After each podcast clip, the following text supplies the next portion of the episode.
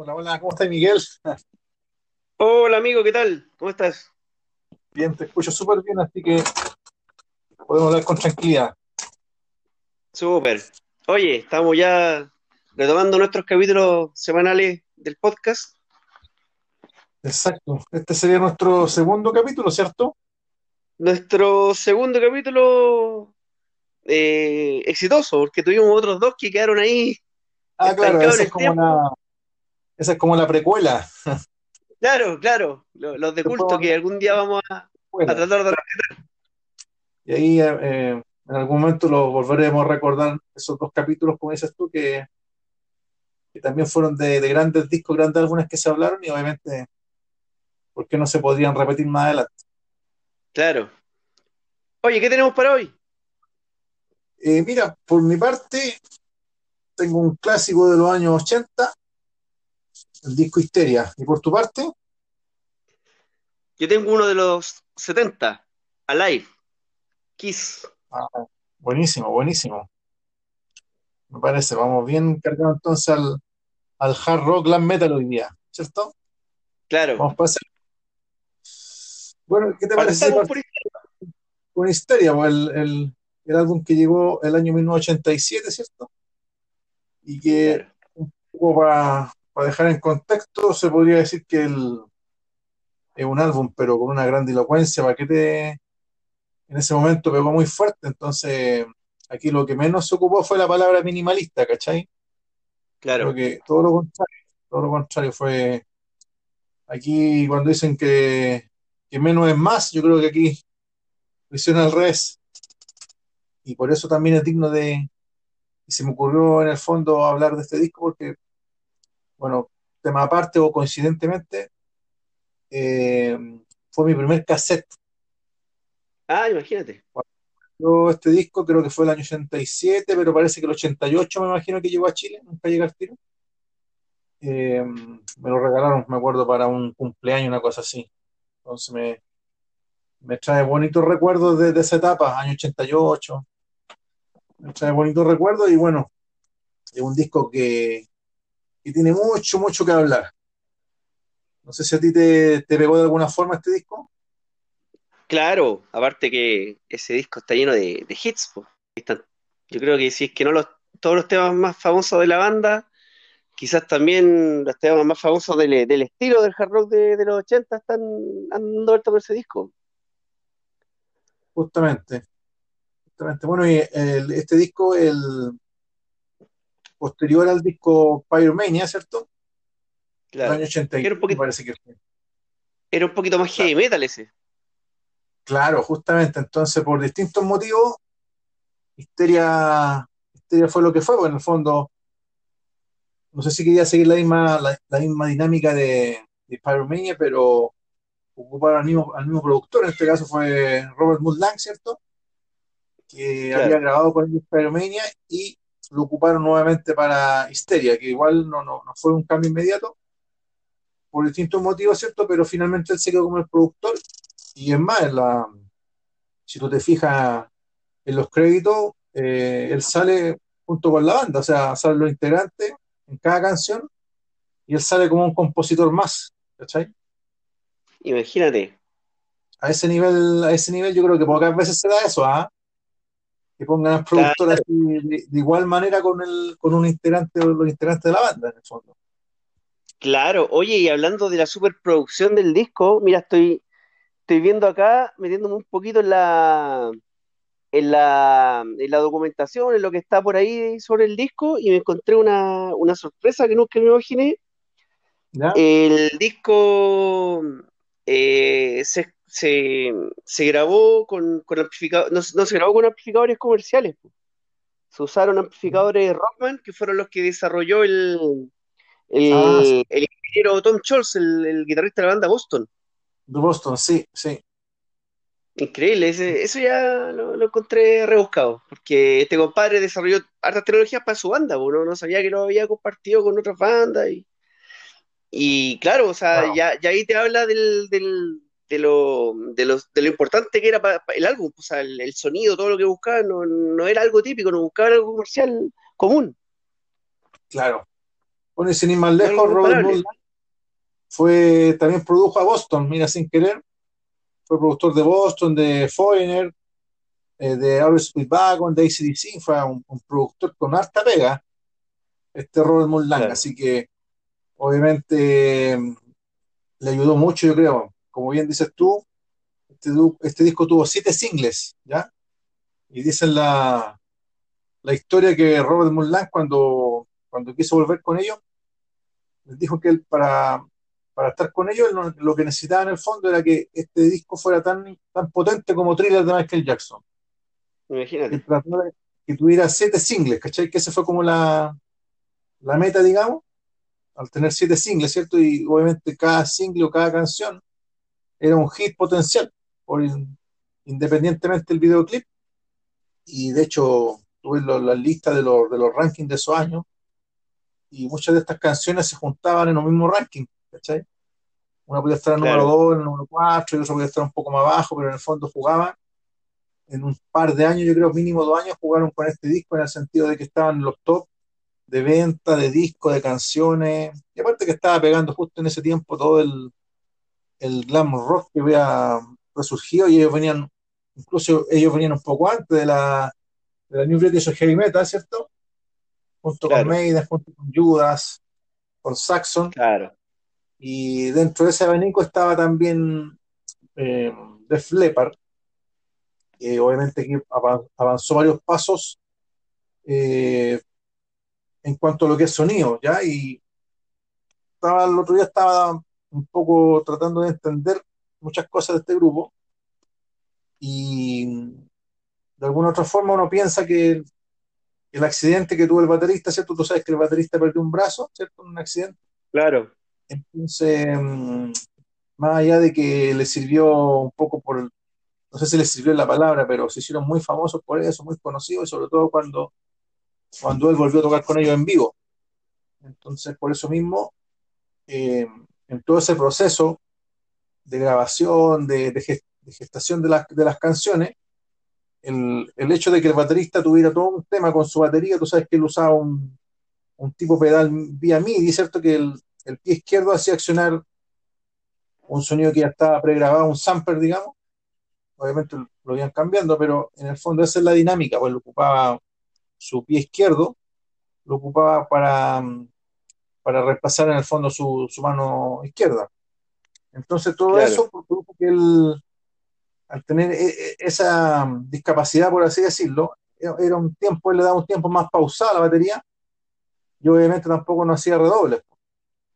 Entonces, todo, eso eh, fue decisivo en el fondo para la estructura y la composición de las canciones, porque de alguna otra forma, como no querían cambiarlo, tuvieron que adaptarse un poco a los, a los parámetros que él podía desarrollar con, con su batería electrónica, que era, era como hecha para él era una, una exclusivamente hecha para él, por las características que ellos después le llevaron al, estudio de grabación de Histeria. Claro. Oye, potente el tema del, de Rick Allen. En realidad, bueno, hace, hace poquito tiempo tuve la, oportunidad de ver un, un, video documental con la historia de, de, él, de cuando tuvo el accidente, todo el tema. Pero más allá del, tema del accidente, la tragedia como tal, el cambio de él en cuanto a sonido, en cuanto a su búsqueda musical, o sea, no fue una persona que, murió con la que murió con el accidente, sino que todo lo contrario, como que se complementó más a él y hizo crecer también a la banda, como, como dices tú, pues fue un plus a, la larga porque sirvió para darle publicidad a la banda y, bien dicho publicidad porque al final ganaron más con, el tema del accidente, pues lo benefició por todos lados. Claro, de todas maneras. Eh, suena un poco trágico, decirlo, pero de alguna otra manera el, es, una, es un aliciente también por mucha gente. Sí, igual se entiende que, es un plus, pero también es un aliciente para, para uno mismo, también para uno se puede desarrollar, ¿cierto? Y, para romper los límites. Más que demostrado, claro. Más que demostrado. Y como te, el, ¿Mm? el, sonido de, la batería en, ese disco eh, espectacular, fue otra cosa. Se nota ahí el, cambio. En cuanto, bueno, como dices tú, la, la técnica se ve un poquito más, más limitada, pero no sé si limitada es la palabra correcta, yo creo que es diferente, como que se, adaptó, se hizo un tempo distinto, técnicas diferentes, y también, pero se, abordaron hartos sonidos, pues como que se, ocupó harto el tema de, de matizar con efectos en la batería, de uti- utilizar eh, eh, recursos que hasta ese tiempo tal vez no, no eran tan utilizados. Claro, de hecho ahí las armonías vocales en esas multi, multipistas, ¿cierto? De- en el fondo era, era un muro de coros que hacen, ¿cierto? Claro, Y eso se complementaba con, con la guitarra, ¿cierto? Eh, tú sabes que todas esas guitarras están superpuestas unas con otras, eh, y en el fondo tú escuchas el disco y se escuchan eh, cuatro guitarras, porque claro, cada guitarrista doblaba, tocaba dos veces su, su instrumento, ¿cierto? Ya sea un, un sonido distinto, y se sobreponía eh, al otro guitarrista y a la vez a los solos que hacían de guitarra. Entonces, como los dos guitarristas eran guitarras líder, ¿cierto? Los dos tenían eh, esa particularidad, ¿cierto? Entonces iban jugando un poco quién hacía el riff, quién hacía el, armonía, el punteo. Entonces todas esas cosas fueron también eh, haciendo que cada canción fuera desarrollándose de forma eh, muy distinta una por otra, porque todos hacían buenos coros y eso se armonizaba muy bien con el vocalista Joy, Elliott, que, que, finalmente todo eso se, se hacía como que fuera una, una, sola voz, ¿me entiendes? claro. Entonces, Oye, lo, otro que, claro, el tema de la, de, de la grabación, eh, bueno, estaba eh, viendo uno- unos videos eh, en algún momento sobre, sobre el álbum y también pues, hay, hay harto tema con, con, en, en cuanto al tiempo que se ocupó de grabación porque hay canciones que se demoraron, no sé, muy poco tiempo, eh, un par de semanas, y canciones que claro, claro. Bueno, de hecho, Por ejemplo, Animal, terminó tres años en estar totalmente lista. Igual bueno, de hecho el nombre, el nombre Histeria un poco sale de todo eso, eh, está un poco en sintonía con, con todos los hechos que acontecieron eh, desde que empezaron a grabarlo, ¿cierto? Con el ya mencionado accidente de, del baterista, ¿cierto? Después, posteriormente, es el, el vocalista tuvo una enfermedad, una papera, creo. Entonces, todas esas cosas, eh, de alguna otra manera, eh, hacían que el disco se atrasara más y más y más. Entonces fue, fue finalmente una, una espera larga, pero valió la pena.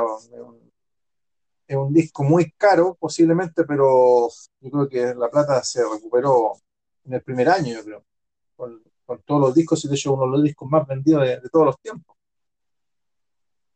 de todas maneras. sí. Oye, y, y la cantidad de, de, o sea, te- tiene muchos singles, pero cualquier banda puede tener un álbum, puede hacer un álbum lleno de singles.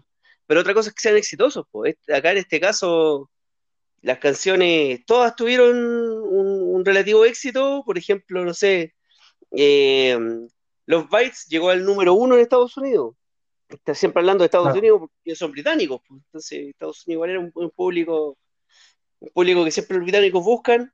Eh, Punch on Sugar on Me, número Eh, Armageddon, número tres, y así. O sea, como que abarcaron todo el, el- el- la lista norteamericana.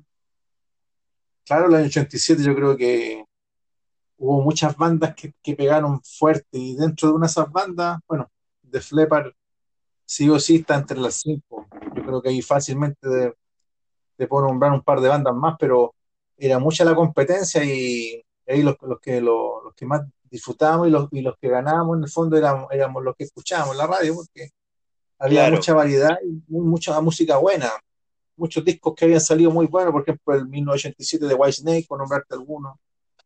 Estaba Judas Priest también sacando, me parece que el Running Down por ahí.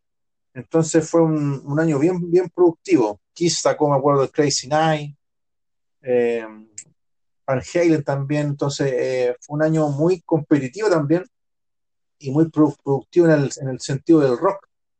Eh, hubo un cambio y dentro de ese cambio, claro, eh, en este caso de Flepar la, la, la llevaba, por, todo lo que comentamos recién, la forma en que, que el estudio de grabación lo realmente pasó a ser un, instrumento más, ¿cachai? Algo bien, bien particular, pensando que muchos grupos han incurrido en eso, pero Def Leppard más que experimentar con el estudio, simplemente le sacó el mayor provecho eh, al uso de las multipistas, ¿cierto? De hecho, hay un, unas notas que estuve leyendo ahí donde decían que cuando tenían que hacer un, un acorde con una guitarra en particular, eh, cada nota la tocaban por separado y la grababan por separado, ¿cachai? Cada nota de la claro. guitarra, cada como arpegio. Yo, yo entendido que cada, cada cuerda iba por una pista o algo así. Claro, sí, por eso digo, cada, si iban a hacer, no sé, un re, cada nota del re la tocaban y se quedaba, si se la, las cinco o las seis notas que lleva la nota re, las grababan por separado y después las juntaban. O sea, a ese nivel de, de experimentación que obviamente lo, lo, lo, rescatan uno. Y de hecho este disco, y sin ir más lejos, el que me mencionaste recién, el de Boston, ¿cierto? Que no recuerdo el nombre ahora. Son discos que siempre se ocupan en, los, en, lo, en las tiendas donde venden electrónica, eh, equipos de música de alta fidelidad por lo general este, este, disco como el de Flepper y el de Boston son los, de los que se escuchan y los que se ocupan en el fondo para, para probar los equipos con una alta fidelidad, por así decirlo. Son como Imagínate, los, es como los referentes. Claro, donde le puedes sacar todo el provecho al equipo que tú te quieres comprar y a la vez reencantáis a la persona que, que quiere comprar el equipo que finalmente se reencanta con el sonido que capaz que llega a la casa y se ponga a escuchar eh, cumbio. claro. claro. Oye, volviendo un poco al, al, baterista, bueno, después que pasó todo el proceso de, el arduo proceso de, de aprender a tocar la batería de nuevo prácticamente, ¿cierto? Eh, que fue lo más difícil, ¿cierto? Después ya empezó la parte compositiva del disco y, y dentro de, esa parte, ya cuando estaban a punto de sacar el disco, en el año 86 tenían un compromiso de hacer una mini gira porque estaban, estaban en ese tiempo todo lo que es Monster of Rock y todas esas grandes festivales de rey y todo eso en, el, en Europa. Entonces necesitaban sí o sí salir a gira por, por, por, por los grandes gastos que se habían hecho. Obviamente tenían que eh, echarse un par de luquitas para poder solventar eso. Entonces necesitaban salir de gira. Y eh, estaba el problema con el baterista, con Rick Allen, entonces tuvieron que buscar un baterista eh, de sesión para que en el fondo estuviera apoyando en un 50% la, los temas. Que muchos yeah. de esos temas, la mayoría eran anteriores a, a, Histeria, que todavía no salía a la venta, entonces eran un poco más complejas las baterías. Entonces eh, contrataron un baterista que ocuparon al baterista del grupo Status Quo para estar con ellos. Yeah. Y todo bien, pues afortunadamente salió bien, no hay, no hay grandes comentarios de que no, no resultara la, la, la, dupla de bateristas, pero en un momento dado, este compadre, no me acuerdo el nombre, no tuvo problemas de traslado desde una ciudad a otra. Entonces como que perdió el vuelo y no, no llegó. No llegó y yeah. eh, obviamente de Flepper en general, menos Steve, eh, estaban todos preocupados y, y, no le dijeron al baterista Rick Allen que, que no llegó el baterista. Lo, yeah. lo objetaron y, y, Rick Allen se sentó en su batería y vio a una persona que estaba sentada en la otra batería, pero los de Def Leppard ocuparon a un, a un roadie, ¿cachai? Solamente yeah. para que estuviera sentado. Así que empezaron a tocar, todo bien, y como en la mitad del show eh, llegó el baterista, el, el, famoso baterista Status Quo. Yeah. Y, y, Rick Allen le, como que se enteró de lo que pasó y le dijo que, que cuánto se llama, que volviera a tomar la batería porque lo necesitaba y el, el baterista de Status Quo dijo, no, yo ya perdí mi empleo, así no me necesitáis. Y de ahí para adelante oh. ya nunca más tocó con otro baterista. Ese fue en el fondo todo, su comienzo como, como un baterista con un solo brazo, lo decía decir. Buena la anécdota igual. Sí. Ese es un fondo, un fondo lo, lo, lo, que se ha logrado con este disco que como te digo, del año 84 al 87 pasó todo un proceso de, largo, de largo tiempo y, yo creo que hasta el día de hoy este disco, no sé si maduró bien, ¿ah? yo creo que ahí, por lo menos en mi forma particular, como te comentaba, que yo este disco lo, tuve, tuve el cassette, ¿cierto? Yo creo que no fui, o a mi parecer no fue madurando con el tiempo, no, no fue un disco que tú dijeras, oye, es que lo escucho 10 o 20 años después, y claro, el sonido es impecable, pero no, no es un disco temporal. Claro, exacto. Pero no un disco que yo creo que, que le pueda gustar a toda la gente, ¿me entiendes o no? Yo, yo, tengo una reflexión respecto a este disco. Ya. Eh, a mí me pasa con el disco, bueno, a mí, de, a decir que me encanta el disco, lo he escuchado un montón de veces, también lo tengo en cassette, y ya tengo un proyecto en hacerme con él en, vinilo en algún momento. Es uno de los discos que tengo ahí en carpeta para, eso. Me gusta mucho ese disco. Eh, yo, según lo, según lo que yo eh, me, gusta mucho la, la, apreciación de la música de los 80, tanto la británica como la americana. Y lo que me pasa acá es que encuentro que eh, Def Leppard rompió un poquito la barrera de la música británica y es como una música británica haciendo música americana. Siempre dentro del contexto del rock, ¿cachai?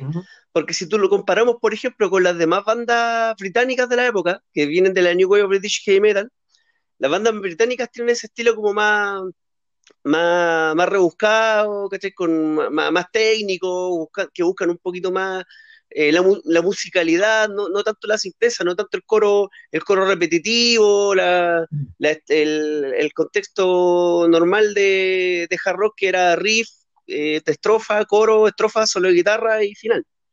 Siempre buscaban como algo un poquito más, más complejo, como lo hacía Iron Maiden, como lo hacía Saxon, y los mismos de Flepper incluso en Pyromania lo hacen, o lo hacía Judas Priest, por ejemplo.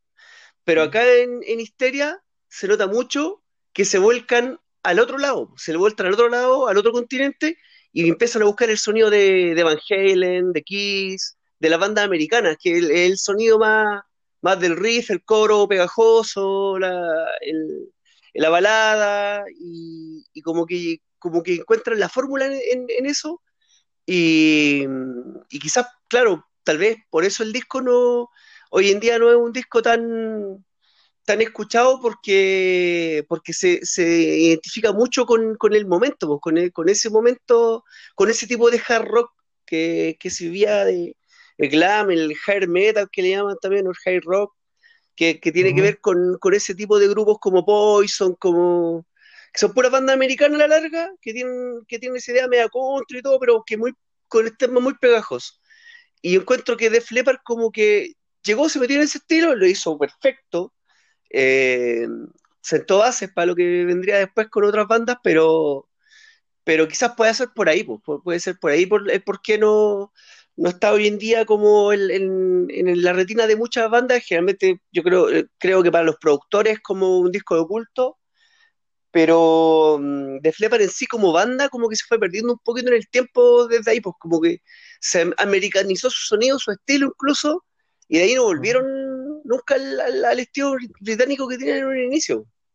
Claro, claro que sí. Entonces, entonces sí. ¿Mm? dale. No, es que me estaba acordando que un, bueno, hace harto años atrás en realidad yo estaba viendo una, revista y hablaban un poco de, los, de los grandes discos de los 80 y de los 90, dentro de los cuales hablaban de, de histeria. Y y dentro de lo que me acuerdo de lo que escribió esta persona, ¿cierto? Decía que es, eh, Histeria y Def Leppard en el fondo habían creado en ese momento, año 87, como el sonido del futuro, ¿ya? Habían experimentado. Pero eh, llegó el grunge y ahí quedó todo. Lamentablemente el sonido del futuro duró lo que, lo que duró hasta que llegó el grunge. Y eso fue en el fondo, y creo que igual le encuentro un poco razón ahora que comentamos esto. Tenía harta razón la persona porque finalmente se perdió, se perdió ese sonido que era el sonido grandilocuente. Eh, claro, Claro, todo lo contrario. la semana pasada parece que hablamos de, de Nirvana, ¿cierto? Hablamos del Claro, disco del 91, ese disco, ¿cierto? 92. 92. Entonces, claro, pasaron alrededor de cuatro años y, y duró lo que tenía que durar. Creo que la gente, como pasó, ha pasado en toda la época, ¿cierto? Cuando estaba el progresivo, ¿cierto? Se metió el punk y así eh, eh, vamos evolucionando en el fondo. Yo creo que eso le, pasó a este disco que evolucionó y cumplió, cumplió su ciclo, Claro, en el caso de Histeria. Bueno, y para ir ya cerrando, yo creo, eh, como las palabras al cierre, ¿cierto? De, de Histeria, que es un, un discazo, uno de mis discos favoritos, por algo lo pedí y me lo regalaron, ¿cierto?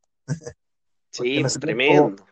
En ese tiempo uno ya no, no trabajaba, estábamos en el colegio, así que no, imposible tener lucas. Claro, Eh, bueno, lamentablemente de Flepar, cuando sacaron este disco el año 87, hicieron una promesa que, que nunca más se iban a demorar, eh, cuatro años más o menos se demoraron, o tres años, ¿cierto? claro, En sacar el siguiente claro. disco, que fue, me parece, Adrenaline, algo, algo así creo que fue el siguiente Sí, disco.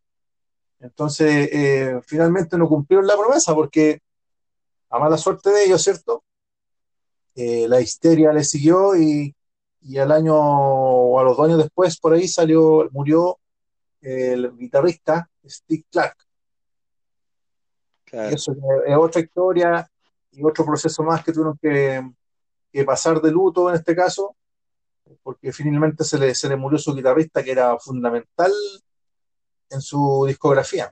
Compositor, tenía un- una onda bien retro, no, no estaba tan influenciado por los Guitar Hero, entonces todo eso era un, un, un excelente creador de riff.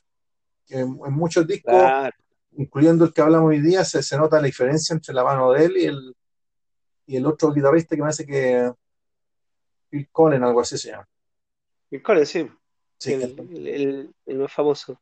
Exacto. Y la, la histeria, la histeria siguió y obviamente no pudieron cumplir su promesa de sacar el- un disco a menos de tres años. Finalmente fue incluso hasta más. Ah, y lo último, antes que se me olvide, me gustaría recomendar la película, se llama justamente Histeria, la, la historia de Def Leppard. Yo la vi hace, hace, hace mucho tiempo, la vi, no sé si tú la has visto, Miguel. La vi, la vi, de hecho, la vi hace no tanto tiempo, hace como mm, el año pasado de haber sido. Sí, está en YouTube ahora, está completa. Está en YouTube, sí, Claro, yo la vi incluso en el, en el cable, imagínate, eso de eso hay tiempo que estoy hablando, imagínate. el cable. Y yo creo que mirándola en contexto es muy parecida a lo mejor a lo que pasó con, con Bohemian Rhapsody de Queen, ¿ya? Eh, la típica, a lo mejor la típica película de los actores que tratan de hacerse los músicos, ¿cachai? Y en muchas partes uno como que los pone un poco más, uno se pone más crítico y, y de alguna otra forma no les cree mucho, pero son así las películas con actores cuando interpretan músicos, pero en ese sentido se parece un poco a, a Bohemian Rhapsody, ¿ya? En la interpretación de, los de, los de los actores, pero cuando que no quieren tocar la guitarra, qué sé yo, pero eh, eso es un detalle, pero sí es muy, muy interesante la, la película, ¿cierto? Bien documental y muestra básicamente de los inicios de la banda hasta Ya, cuando sí, de gira con, con Histeria. Hasta ahí más o menos llega, de ahí hacen una pequeña reseña de, de los problemas que tuvieron, pero finalmente llega hasta ahí pasando por toda la, por todo el accidente de, de Rick Allen. Así que es bueno recomendarla, entretenida, y ayuda un poco a, a entender cómo está, este, este grupo fue, fue desarrollándose de la New British Heavy Metal a, hasta los días de hoy, yo creo, ¿cierto? claro, claro. Así que eso por mi parte, amigo mío. Eso fue Def Leppard Histeria 1987. Discaso. Discaso, discaso, tremendo. Buenísima, ya pues, demos vuelta a la página entonces. Nos Ya, vamos, pues, pescamos la máquina del tiempo y nos vamos al año 75. súper. ¿Qué Kiss. pasó en la 75? Mira, me, me pasa algo con este disco. Este disco, este disco tiene todo, un disco, un disco en vivo, un disco doble, eh, tiene historia, mucha historia, podrían fácilmente hacer una película sobre el disco, sobre lo que significó. Eh, pero haciendo un pequeño resumen de, lo que estaba pasando en ese momento, eh, un resumen de la banda, bueno, había sacado tres discos antes, tenía tres álbumes, ¿cierto? Eh, con, mediano acogimiento por parte del público, no, no, no eran muy, muy populares con sus tres discos, a pesar de que no, no son malos los discos, pero de hecho son buenos, pero no, no tienen el impacto que ellos querían tener. Claro. Entonces, eh, eh, pasa que, ellos mismos empiezan a, darse cuenta de que su, su, forma de hacer música, su, su tema más teatral, más inspirado en, en, el, en el, espectáculo, en, la puesta en escena, eh, se estaba perdiendo en los discos de estudio, un, poquito al revés de lo que le pasaba a los Beatles en los 60, que sentían que estaban perdiendo tocando en vivo, perdiendo tiempo de estudio, acá era al revés, pues ya necesitaban más, más mostrar cómo se sentía la banda en vivo, porque ahí sentían que estaba su, su fuerza, su, su, todo su desplante energético. Estaba la esencia de ellos. Claro, entonces con todo su, su tema asociado a, los cómics, que se pintaban, que usaban trajes, tenían sus personajes, todo el tema. Y, eso no había como meterle un disco, se fuera de las fotos que, se veían ahí, no había mucha, mucha forma de verlo. Entonces empiezan a, buscar la forma de llevar esto a un disco y pasa que justo en ese tiempo el estudio que, o sea, perdón, la, casa discográfica en lo que ellos estaban, que era Casablanca Records, si no me equivoco, estaba, estaba con problemas, pues iba, a quebrar, estaba ya en la, última. Entonces tenían como una pura jugada, pues tenían el tablero puesto y tenían que hacer una pura jugada, no les quedaba otra. Y, y tenían que elegir cómo, cómo, cómo enfrentar esto con ya con prácticamente el último disco que iban a hacer, porque no le veían más futuro al tema, eh, sabiendo que ya la, la, disquera estaba muriendo, tenían que buscar otra, y, deciden hacer algo que sea en vivo. Ya cuando ven la posibilidad de hacerlo en vivo, eh, empiezan a ver el tema con el, con el productor, Eddie Kramer, ¿cierto? Y, empiezan a empiezan a, buscar ideas, pues, a buscar ideas de cómo, cómo llevar el sonido de la banda eh, en vivo, de cómo, cómo lo, reflejaban al, a un disco que quede grabado en, el vinilo, qué sé yo, y la gente pudiera sentir que estaba en la casa, en un que están en un recital de X. Claro. Entonces, la, estrategia que plantearon en ese momento fue hacer eh, cinco, cinco fechas, pues. Tocaron en cinco lugares, cinco ciudades diferentes, donde grabaron lo que tocaron en las cinco ciudades diferentes. Pues hicieron cinco tomas, se grabaron todas, tocando las mismas canciones, y luego, una vez que ya tenían todo el material, llegaron al estudio a escuchar para, empezar a elegir cuáles eran las mejores, empezar a, a pinchar partes, mejorar y se dieron cuenta de que estaban todas malas, porque tenían muchos problemas. Claro. Entonces, eh, que se desafinaba la guitarra, que se desafinaba la voz, que se perdía el micrófono y al final, claro, todo esto era producto de que de que el, show en vivo de Kiss es muy energético, entonces ellos andan saltando, andan corriendo, eh, Paul Stanley está bailando todo el rato, entonces no, no están todo el rato tranquilos con el instrumento preocupados de la pulcridad y de la ejecución, sino que están preocupados de, dejarse llevar por el show y al final eh, se resiente eso en, la, en las grabaciones. Claro. Cuento corto, tu compadre llega al estudio, empiezan a empiezan a ver que no, no era lo que lo que buscaban y, y, le, presentan el problema al productor. Entonces eh, ¿Cómo arreglamos esto? Y Eddie Kramer dice, fácil, pues. empecemos a, regrabar sobre las canciones. Si hay canciones que no tenían voces, regrabemos las voces. Canciones que tenían la guitarra mal hecha, borremos esa parte y grabemos la guitarra de nuevo.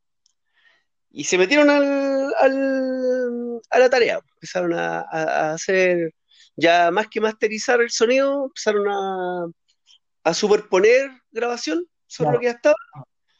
Y, y, lo último fue tomar lo que estaba grabado desde el público y lo duplicaron y lo pusieron un público diferente en cada canal. Una cuestión increíble, como para que dé la sensación en el estéreo de que está ahí en un estadio, porque tenía un público a la izquierda y otro a la derecha, que son diferentes. Claro. Entonces, con eso, al final, eh, yo escucho el, sonido final y encuentro que la pega de Eddie Kramer está estupenda. O sea, este compadre, eh, si bien el disco es un disco prácticamente 50% de estudio y 50% en vivo, eh, lo que logra el objetivo del disco es la experiencia de cómo sonaría, cómo sonaría Kiss estando en vivo y tú estando en un recital. Claro. Eh, ya, pues el tema es que este disco, así, así como lo cuento, suena como bien, como bien conformista, pues, como que, como que por un lado eh, el disco poco menos saca ventaja del, de lo que está, todo lo que está arreglado, y como que el disco prácticamente no es un disco en vivo, como que fuera una estafa, pero a mí me pasó algo bien importante hace poco tiempo. Resulta que estaba tocando con, mi banda que, tuve hace un par de años atrás. Eh, estábamos, nos metimos a un, a un estudio porque justamente íbamos a grabar un justamente íbamos a grabar un directo, íbamos a grabar un, unas canciones tocadas en directo, en vivo. Y, y, llegamos al estudio y nos metimos a grabar. Eh, el productor nos dijo, ya mira, toquen las canciones, nosotros teníamos un listado de las canciones, eh, toquen las canciones y cuando estén listos las tocan de una toma completa, como si estuvieran tocando en vivo, y, cuando terminen me avisan. Ah, perfecto, tocamos las canciones, terminamos, y eh, le avisamos, el compadre bajó, dijo, ya chileo, toquenlas de nuevo. Ya. Ah, perfecto. Volvimos a tocar las canciones, terminamos y volvió a bajar, pues dice, ya chicos, toquenlas de nuevo. Ya, ya era como raro, ¿cachai? Para mí al menos que yo era la primera vez que grababa algo así en vivo, yo creo que los demás eh, chicos que tocaban conmigo tampoco habían grabado algo en vivo, habían grabado cosas en estudio, pero no en vivo. Y, y al final hicimos también como cinco tomas. Fue bastante parecido a la, la, experiencia. La, la diferencia que estaba en un estudio chiquitito, no en un estadio como, como tocaban aquí. Claro. Y después cuando terminamos, este compadre me dice, ya, estamos listos, yo les cuento en la semana cómo nos va con el tema. Cada uno va a su casa, pasó una o dos semanas, y nos llama y nos dice, ya chiquillos, miren, hay que regrabar tales guitarra, tales voces, tales aquí, tales acá, y, yo lo encontré súper raro en ese momento. Pero ahora entiendo que desde que Kiss hizo ese arreglo, este director, el, el productor Eddie Kramer hizo ese tema de pescar el disco y masterizarlo y arreglarlo y todo el tema, de ahí para adelante se viene haciendo, pero en todos los discos en vivo que existen en el universo. Claro, es que esto fue como... Es como ya el estándar. Claro, no sé si será porque fue un mito. Bueno, para, contarte un poco, yo este disco igual lo escuché de chico, casi a la par con, incluso un, un poco antes que el Histeria. Entonces, después con los años supe de todo lo que tú me estás contando, ¿cierto? Y toda, toda esa historia, entonces igual como que te decepcionan un poco. Eh, porque obviamente tú jurabas que 100% eh, era en vivo, ¿cachai? Bueno, de hecho Kid después lo hizo no con el Alive 2, pero eso ya es otro tema, ahí incluso metieron un tema de estudio. claro. Pero lo que pasa es que Kiss con Alay 2 como que él reconoció que hicieron todo eso, esas pinchadas y, todo ese cuento, pero sin embargo con el Alay 1, Kiss nunca lo, nunca lo dijo así en, forma directa, siempre eh, decían no, se grabaron algunas partes, algunos errores, pero no hace mucho, tomando Claro, como que ahí realmente dijeron sí, este disco se grabó solamente la, batería de, en vivo, ¿cierto? Se ocupó la batería en vivo y, los otros instrumentos, las voces, cuando tenían problemas, no había, no había ningún inconveniente en cambiarla. y obviamente eso igual te tienta porque finalmente te sube tu estándar. Si, si antes tu estándar era, era 80 y después metiste algo que valía 90, entonces vas a querer mantener el estándar del 90 porque no, un disco no puede, no puede eh, con bajar y subir de, en cuanto a la calidad. Entonces, yo creo que el estándar subió y, y obviamente se, se fueron intentando de, a lo mejor hacer gran parte de todas las canciones, eh, cambiarle algo, yo creo. Sí, siempre. Por ejemplo, yo hace poco tiempo, bueno, lo comenté en uno de los capítulos que se perdieron ahí, que vamos a recuperar en algún momento, cuando hablábamos de los prisioneros. Eh, estuve leyendo hace poco el libro de Claudio Narea y él contaba, como también, pues, contaba que cuando se juntaron en el Estadio Nacional con los prisioneros y grabaron el recital del Estadio Nacional, eh, que fueron dos recitales, tocaron dos, dos, días. Después, cuando llegó la hora de, grabar el disco, de sacar el disco, todas las voces que se grabaron en el estadio se borraron todas y se hicieron todas las voces de uno. o sea, todas las voces que están grabadas, que uno ve en el DVD o que ve en el video, están regrabadas, no, no son las voces que realmente se escucharon en el, en el, en el estadio en ese momento. Claro, lo malo es que ahí se nota mucho. Claro, incluso, incluso lo de como que comenta y dice, pero eso no es normal. Siempre se hace. Como que, como que en ese tiempo era normal. Y ahora a mí me hace sentido porque después empecé a buscar historias de otros discos en vivo. Y claro, la gran mayoría de las bandas, si es que no todas hacen lo mismo. Todos como masterizan el sonido, pero aparte de masterizarlo, retocan instrumentos, retocan voces, cambian cosas. Y, o de repente, claro, tienen varias tomas y van mezclando tomas. Entonces, al final, el, disco en vivo como tal, me, me, agarro un poquito de unas palabras que dice Paul Stanley en una entrevista. La persona que piensa que ponerle un micrófono a la banda y otro micrófono al público y eso grabar un disco en vivo, le falta mucho para aprender de lo que es un disco en vivo. Claro. Porque en realidad un disco en vivo es un, disco de estudio, pero que te da la sensación de que está tocado en vivo. No, y se logra, sí, de hecho, es clásico el solo batería de, de, perdón, de, Peter Chris. Claro, entonces eso igual yo creo que te ayuda más a sentirte que estáis dentro del, por lo menos me pasaba a mí, al, escuchar el solo y eh, escuchar a Paul Stein, ¿cierto? Que te, empieza como a, tirar ahí ánimo y todo el cuento, como que tú estás ahí en el fondo en, en el recital, entonces súper inteligente, creo, al, momento de, elegir las canciones, que como tú bien dijiste, el, este fue su cuarto álbum recién, entonces súper atípico que un, grupo, ¿cierto? Haya sacado tres discos, y por lo que comentaste tú, haya sacado un, el cuarto disco en vivo, por lo general, las bandas, después de un largo tiempo, y cuando no tienen en el fondo qué disco sacar, cuando se le acaba un poco la creatividad y el, sello te exige un disco más, sacan un, disco grande éxito o un disco en vivo, pero en el caso de aquí fue netamente por un tema de, Lucas también, porque ellos necesitaban eh, generar, generar Lucas, ya que los discos eh, anteriores no, no, no, lo lograban por, el, por, el, hecho de que sus giras eran, gastaban mucha plata las giras, pero eran giras muy caras, de hecho, la mayoría de los grupos que tocaban cuando Kiss era telonero, el plato fuerte era Kiss, siendo que tenía una banda detrás, pero cuando yo invertía en fuego artificial, en efectos visuales, de luces, era un efecto mucho más llamativo para el, para el público y muchas bandas que preferían ser cabeza cartel, preferían que Kiss cerrara por, por toda esta parafernalia que, que hacía un poco perder el interés en la banda que venía después. Claro, lo pagaba mucho.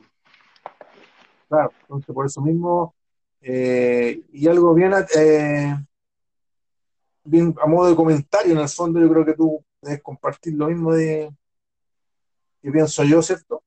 Que el, como en los tres discos primeros no tuvieron, no tuvieron un single que pegara, ¿cierto? Faltaba el, el, single que pegara.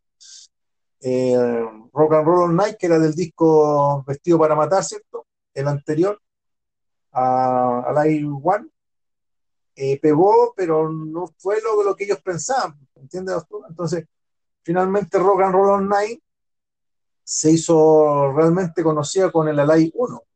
Pero la versión en vivo, claro. Claro, más que la versión en estudio. Mire, me acordé de una, una anécdota bien, bien loca. Cuando vino Kiss, la primera vez que vino a Chile, o no sé si fue la segunda vez, pero por ahí vi unos videos. Bueno, yo fui a Kiss, la segunda vez fui yo, Ya, cuando vinieron pintados. con, con los maquillajes, claro, pero la primera vez yo no fui. Y ahí me acuerdo cuando vi el video, Paul Stanley decía que cuando nombraba una canción, por ejemplo, del, del Dress to Kill o no sé, pues del, del primer disco del segundo, ¿cierto?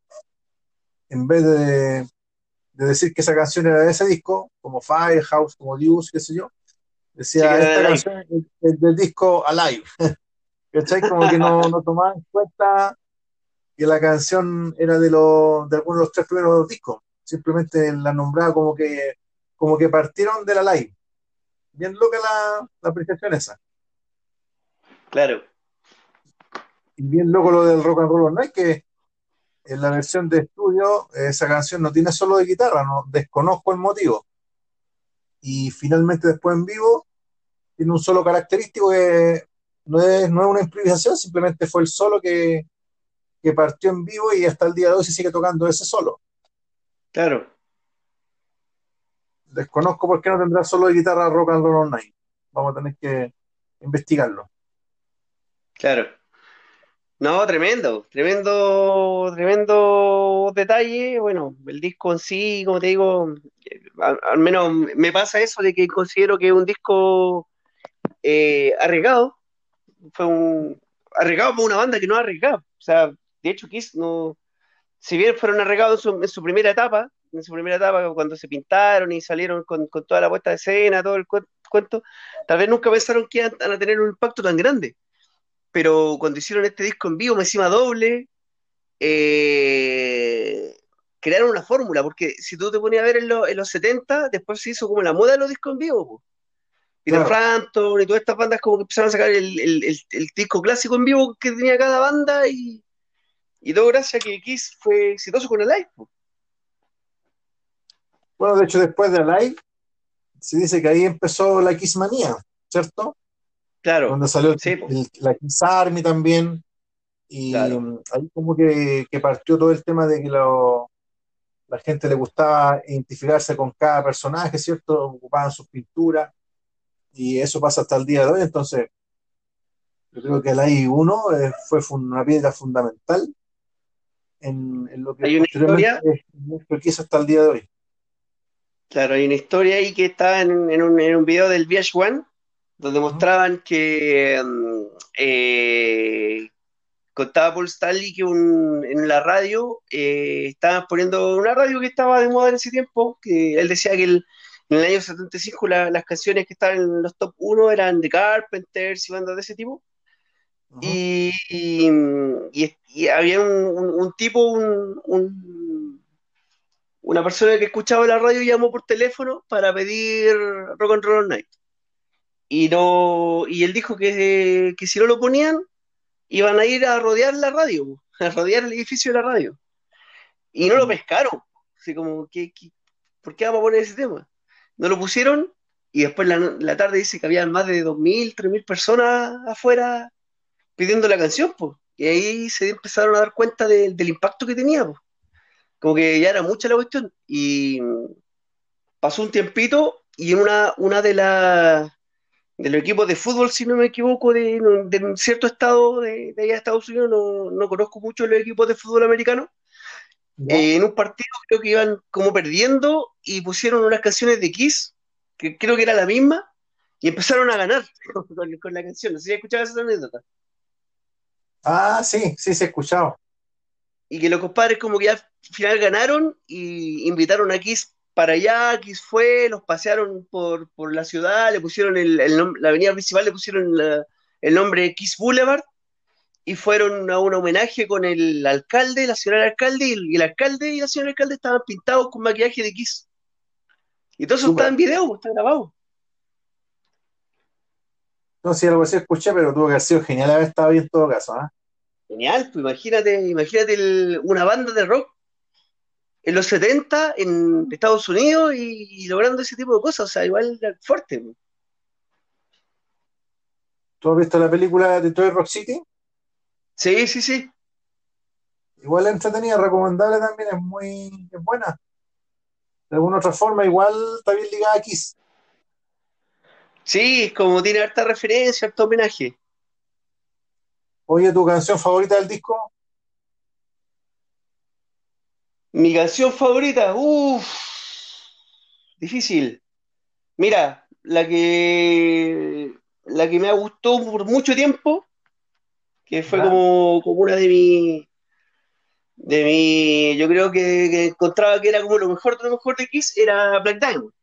Esa versión Ah, todo. Pero después con el tiempo me fui encantando por Parasite y hoy en día mi canción favorita, yo creo que ya por un tema de que la, la he escuchado mucho y le he dado muchas vueltas, es. Chi. Me encanta Chi. Mira, Sí, me encanta ese tema. ya, Chief, me gustó. Siempre se, bueno, un tema muy antiguo, de la primera, De de la primera, claro. tiempos. Venía de, de atrás incluso. Mira, a mí Sí, me gusta, mm, bueno, en realidad todos los temas me gustan harto, pero me gusta bastante. Bueno, Parásite siempre me ha gustado en realidad. Es un tema súper progresivo que hasta el día de hoy tú lo escuchás y parece que lo, que lo compusieron hace cinco minutos. Es muy bueno, me gusta harto Come On Love yo creo que ese disco como que marcó un poco lo- todo lo que vendría después, como que fue Sí. el, el gusto musical que tiene Paul Stanley, yo creo que se ve reflejado bastante en, en- en esa canción, de las típicas can- canciones tipo himnos, eh, con un coro bien pega- pegado- pegajizo, entonces yo creo que fue lo- el inicio de, lo, de la forma de componer que tendría después Paul Stanley, otro me gusta harto el Got to Choose, también me gusta harto el, el riff de la guitarra, súper original, súper original lo encuentro. Y bueno, los clásicos de siempre, que en el fondo, además está decir que uno de chico lo escucha, el Deuce, el Strutter, el Firehouse, Nothing to Lose, hay un, un tema que volvió a renacer después cuando hicieron el, el Unplugged, ¿cierto? ¿Recuerdas que lo tocaron este tema? Y Rock Bottom también, me gusta harto ese tema Rock Bottom, Sí, po. Oye, un, no, una, un detalle ahí, una anécdota del- de la canción Chi, creo que alguna vez lo habíamos conversado. El, el solo de ese tema tiene, tiene su, su historia igual el, el solo, un solo que está en tres canciones, el mismo solo. Ajá, ya, Ese solo viene de la viene de, mm, de una canción de inicialmente de Doors que se llama Fight to One. Robbie. Krieger compuso el solo, eh, un poquito de homenaje al, al blues que siempre le gustó. Jess Frehley se inspiró en el solo, al final no se inspiró, tomó el mismo solo y lo, lo- lo replicó prácticamente lo mismo, el mismo solo. Y, y después con el tiempo, eh, Mike McCready de Pearl Jam en el tema de Live también tomó el mismo solo y lo, y lo puso en, en- en su canción. Por el final, las tres canciones tienen el mismo solo de guitarra. y el medio solo, ¿ah? Y el medio solo, po. y, podéis escuchar las tres canciones y cuando llega el solo, el mismo solo. Y, y son tres canciones totalmente diferentes que no tienen por ningún lado se acercan. es el gran Ace Frehley. Bueno, y parte fundamental Ace Frehley de este disco, igual, en realidad los cuatro yo creo que están a, a un gran nivel, yo creo que eso fue lo fundamental, que, que los cuatro músicos estaban en su mejor nivel y obviamente después eso fue de- decayendo un poco, pero aquí están en su mejor nivel tanto Peter Criss como, como Ace Frehley, que después, después ellos se fueron de la banda, pero posteriormente volvieron, ¿cierto? Pero sin duda quedaron marcados aquí instrumentalmente cómo se complementaron más allá, si fueran tocados en vivo, tocados en estudio, eh, cómo se complementan ellos cuatro, yo creo que esa es la, la- la esencia de, de Kiss y lo que logró que fueran una, una de las bandas más famosas del mundo, yo creo. Claro. Así que, Sí. Estamos, best, hablando. best. ¿Cómo? No, no, me estaba acordando de, de cuando empezaba el recital, Ah, marcado por, por el, el famoso grito de, de ¿Quieres lo mejor? Te daremos lo mejor. La, la claro, banda más la, caliente del mundo, la más creyente del mundo. Y, esa- Claro. y así quedó al final. Eso ya es como, es como la plantilla de todos los, los inicios recitales. Exacto, ¿no? Este, este disco fue plantilla de, plantilla de, de muchas cosas, de, de meter solos de batería en los discos, Eh, de alguna u otra forma, todos esos pequeños clichés eh, fueron marcando cómo tiene que hacerse un, un, disco en vivo en el fondo. Claro, claro. Una buena introducción eh, y un final apoteósico. Claro. Sí, no, un discazo que marcó claramente un presente a todo lo que hace la música en vivo, como te, como te comentaba al principio. Eh, un poco para, para, los que sientan esa decepción de que el disco está editado, que se decepcionen con todos los discos en vivo, porque todos los discos en vivo están editados. Ahora, que este disco en, en, en sí en particular esté editado de esa forma, lo encuentro una genialidad, porque lograron el objetivo que era transmitir la experiencia que hice en vivo y, sobre todo que fuera el pionero, o sea, fue el primer disco en vivo en editarse de esa forma, en buscar esto, porque si vemos discos del año 70 hacia atrás, o del año 70 en vivo, o si en los 60, por ejemplo, se hacían las grabaciones monofónicas que no, no tenían mucha calidad, y después ya, por ejemplo, tenemos como un, disco de, no sé, pues de bandas como The Doors o Jimi Hendrix, bandas finales de los 60, principios de los 70, que tampoco sean de alta calidad, pues todas las grabaciones son como, como que en vivo se pierde mucha, se, mucho, mucho, se pierde mucha calidad de grabación respecto a lo que ellos querían entregar. Me imagino si hubiesen tenido esas técnicas en esa época, pues, lo que serían esos discos en vivo que hubiesen llevado a grabar ese, tipo de banda. Claro, ese tiempo yo creo que vendría después un Led Zeppelin, un Deep Purple, eh, y realmente empezaron a, a tocar bien en vivo y se escuchaba como, como que uno estuviera en el recital en el fondo. Yo creo que ese es la, el gran mérito de, de, este disco que comentamos en el día de hoy, en la noche de hoy. Bueno, y como, como reflexión también, ya para, para ir terminando, me pasa un poquito que echo de menos yo ese tema de la de la simpleza, del, del, dejarse llevar en el escenario. Eh, me gusta a mí esa idea de que los discos en vivo sean en ese formato en el cual se sienta energía, eh, porque por ejemplo si escuchamos los discos de, en vivo de esa época que fueron editados, eh, después los 80 que se daba mucho también que se trataba de plasmar esa, esa energía en las bandas en, en, vivo, incluso a principios de los 90 también. Uh -huh. Hoy en día las bandas de rock eh, ya como que no tienen eso y como que lo único que apuntan es a la vulgaridad. Entonces, por ejemplo, tú ves las bandas de hoy en día y llegan a ser fomes, pues, porque como que están todo el rato preocupados del instrumento, tratan de tocar perfecto, no equivocarse, tratar de moverse claro. lo mínimo, con la, con la intención de que quede la grabación buena, y al final claro. igual lo terminan editando, pero no te entrega, el, el disco suena bien, pero no te entrega casi nada de energía. Claro, por lo general están conectados siempre a una máquina que le está llevando el pulso, o cuánto se llama, eh, como bien dices tú, claro, están preocupados de que la grabación quede bien hecha. Claro. Entonces, al final de cuentas, eh, se pierde un poquito esa, esa, esa simpleza, esa frescura del, de la banda en vivo, eh, porque hay, ya hay discos en vivo, por ejemplo, que en los años 80, los años 90, que igual se arreglaban, pero se dejaban detalle a propósito, Para pa, pa sentir el, el, en vivo también. Pero hoy en día ya no, pues ya hoy en día la música por lo menos que tiene que ser perfecta, entonces ahí como que se ha perdido y ojalá en algún momento esa frescura vuelva, a pesar de que hay estas bandas americanas que lo hacen, bandas que están como, como en el tema del stoner o del blues o de la música más californiana que, que tienen eso, pero lo que es bandas británicas, europeas, como que ya no, pues ya buscan esa, esa perfección, ese o bandas americanas como terror progresivo, como Dream Theater, o bandas de ese tipo que buscan como mucho perfeccionismo, pero al final te entregan, te entregan poco de lo que tiene Alive, esa energía de sentir que estás en un, en un recital y te dan ganas de saltar y gritar y ponerte a, a, gritar por Kiss. Sí, pues Alive rompió, yo creo, todas la, las predicciones, convirtiéndose en un disco esencial. Y en cuestión de pocas semanas pasaron a ser superestrellas, yo creo, eso fue lo, lo que les pasó a estos muchachos de Kiss. Claro. Así que un discazo, bueno, los dos discos, los dos discos fueron discazos.